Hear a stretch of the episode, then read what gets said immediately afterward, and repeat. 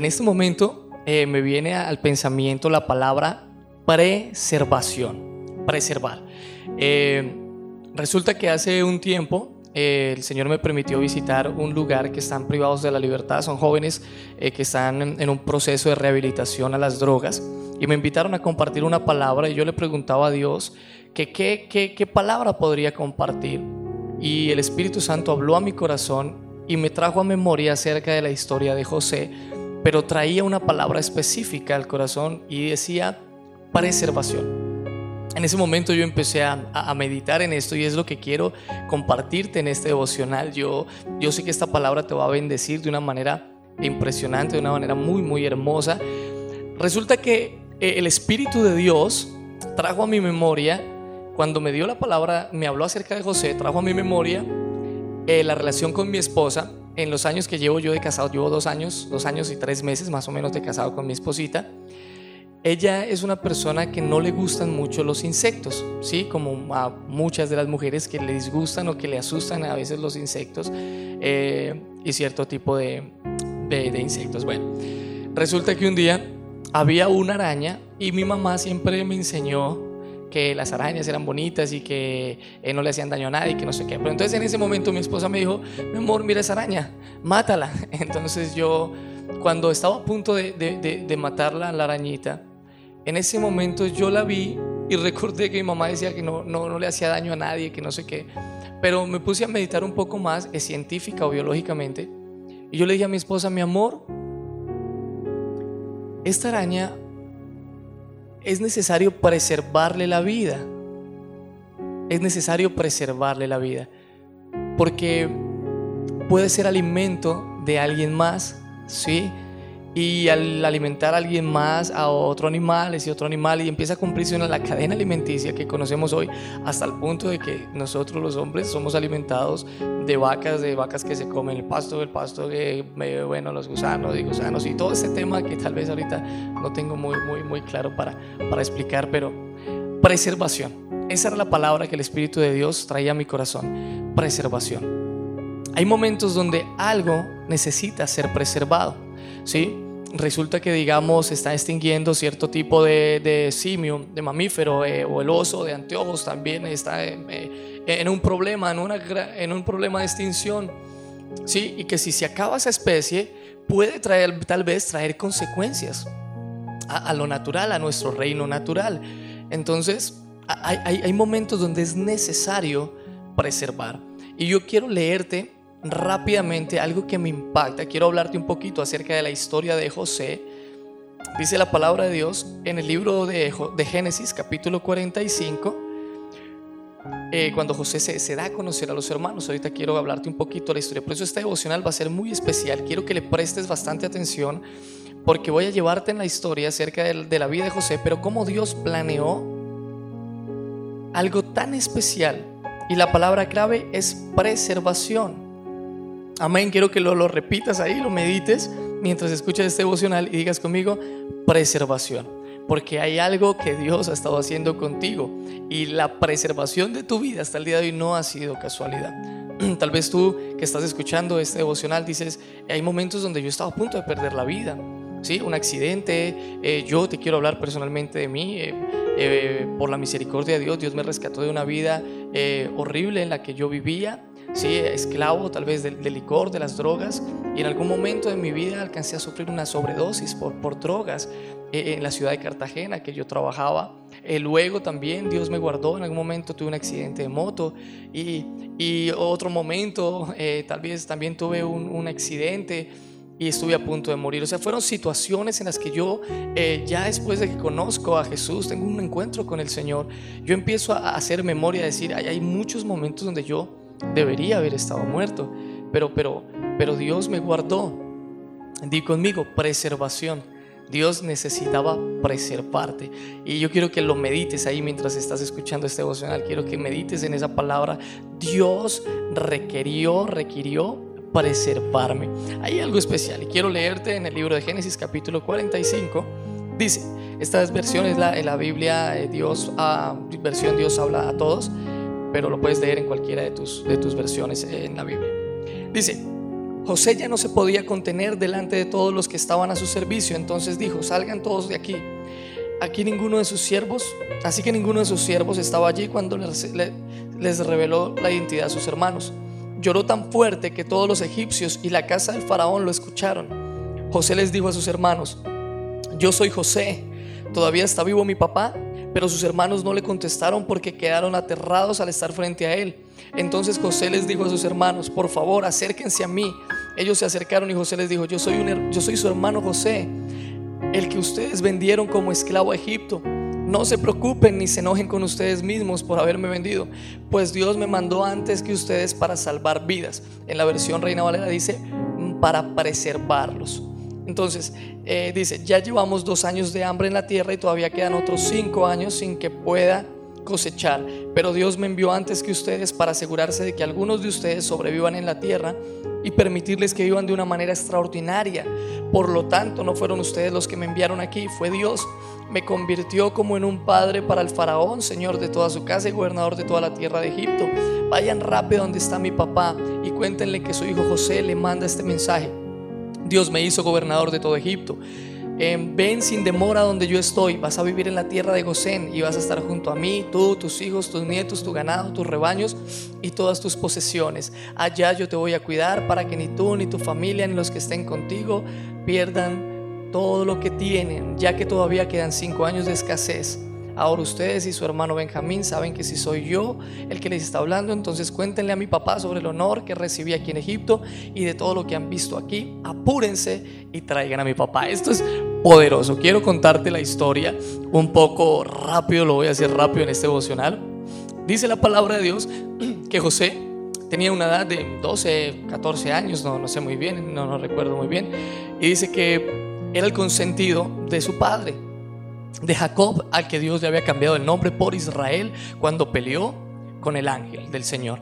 Y, dice la palabra que José y Benjamín eran los únicos hijos que le había dado su esposa, la que él amaba, Raquel. ¿Sí? Él amaba a Raquel y ella solamente le dio dos hijos. Sus otras esposas le dieron más hijos que se convirtieron en las doce tribus de Israel, que fue Judá, Isaacar, Simeón y todos los que conocemos hoy día. Entonces, resulta que a medida que José iba creciendo, iba hallando gracia delante de Dios y gracia delante del Padre, y el papá le hizo una túnica de colores muy especial y se la regaló como un obsequio de honra, de honor, porque también era muy brillante. Dice la escritura que tenía el don de soñar y también de la interpretación de los sueños. Y un día José tuvo un sueño donde dos espigas eh, se, se, postraban ante la espiga de él, algo así. Te estoy parafraseando, te invito a que leas eh, la historia de José en el libro de Génesis. Y resulta que él cuenta ese sueño y los hermanos entienden, es lo más tremendo que a veces lo que tú, lo que tú sueñas, a veces otros lo van a entender. Y, resulta que sintieron celos, sintieron rabia y dijeron, ¿qué? ¿Cómo así? ¿Qué, ¿Qué está queriendo decir usted? ¿Que nos postraremos delante de usted? ¿Que reinarás tú en medio de nosotros? Y dice que empezaron a llenarse de ira. Y así pasa el tiempo, José tiene otros sueños. Y en un momento dice que el papá lo manda a buscar a sus hermanos que eran un poco flojos en el medio del trabajo del ganado y lo que ellos hacían de, los rebaños. Y cuando José va de camino a, a espiarles, Dice que cuando lo ven, dicen, ahí viene el soñador de sueños, vamos a matarlo, quitemos la vida. Y empezaron todos ellos como a, cavilar entre en sus corazones qué podían hacer con el muchacho, con el escogido. Y tomaron la decisión de meterlo a un, a un pozo que había en ese lugar. Luego lo sacan y lo venden como esclavo a un mercader que estaba pasando por ese lugar y lo vendieron como esclavo y se deshicieron de él. Mancharon su ropa, su túnica con sangre de, de un animal que mataron y le dijeron a su padre, padre, una bestia devoró a nuestro hermano, una bestia salvaje lo devoró en el campo. Y dice que eso hizo que, que Jacob llorara y empezó a llorar y a hacer luto por José y empezó a extrañarle porque era, era, era su hijo amado. Pero dice la palabra que José llegó a casa llegó a Egipto, fue vendido como esclavo a Potifar, a uno de los siervos de las manos derechas del faraón. Y dice la palabra de Dios que José, te estoy parafraseando y con tanto te rapio la historia porque es maravillosa la historia de José. Pero hay algo que Dios quiere hablarte a ti porque Dios todavía habla en este tiempo y Dios ha preparado una palabra, un mensaje específico para ti. Recuerda lo que te dije al principio, preservación.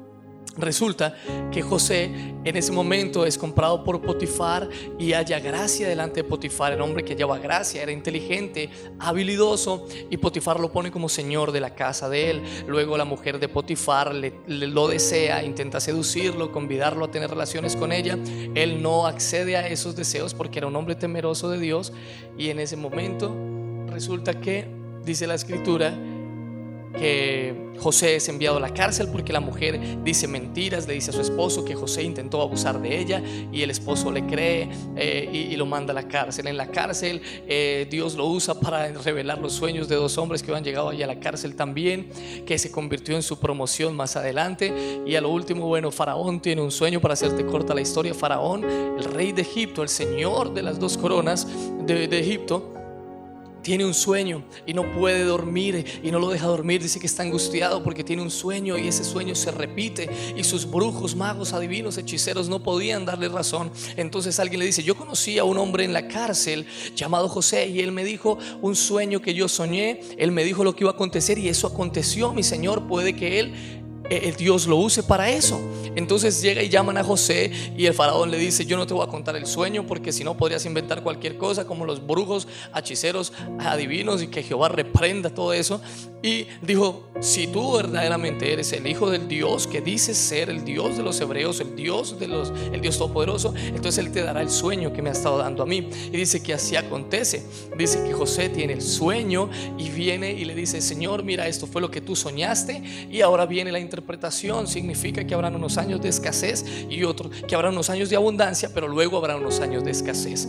Tienes que preparar un ejército, un equipo para que almacene los granos en los graneros y que reúnan todo lo que más puedan de alimentos para que cuando venga el tiempo difícil, el tiempo de escasez, ustedes puedan estar cómodos. Dice la palabra de Dios que halló gracia delante del faraón y dijo, tú te vas a encargar de todo esto y lo puso como Señor de todo. Serás el segundo al mando. Nadie tendrá más autoridad sino solamente yo, faraón. Fue impresionante la promoción de Dios. Me gustaría que leyeras toda la historia porque es increíble lo que vas a encontrar allí.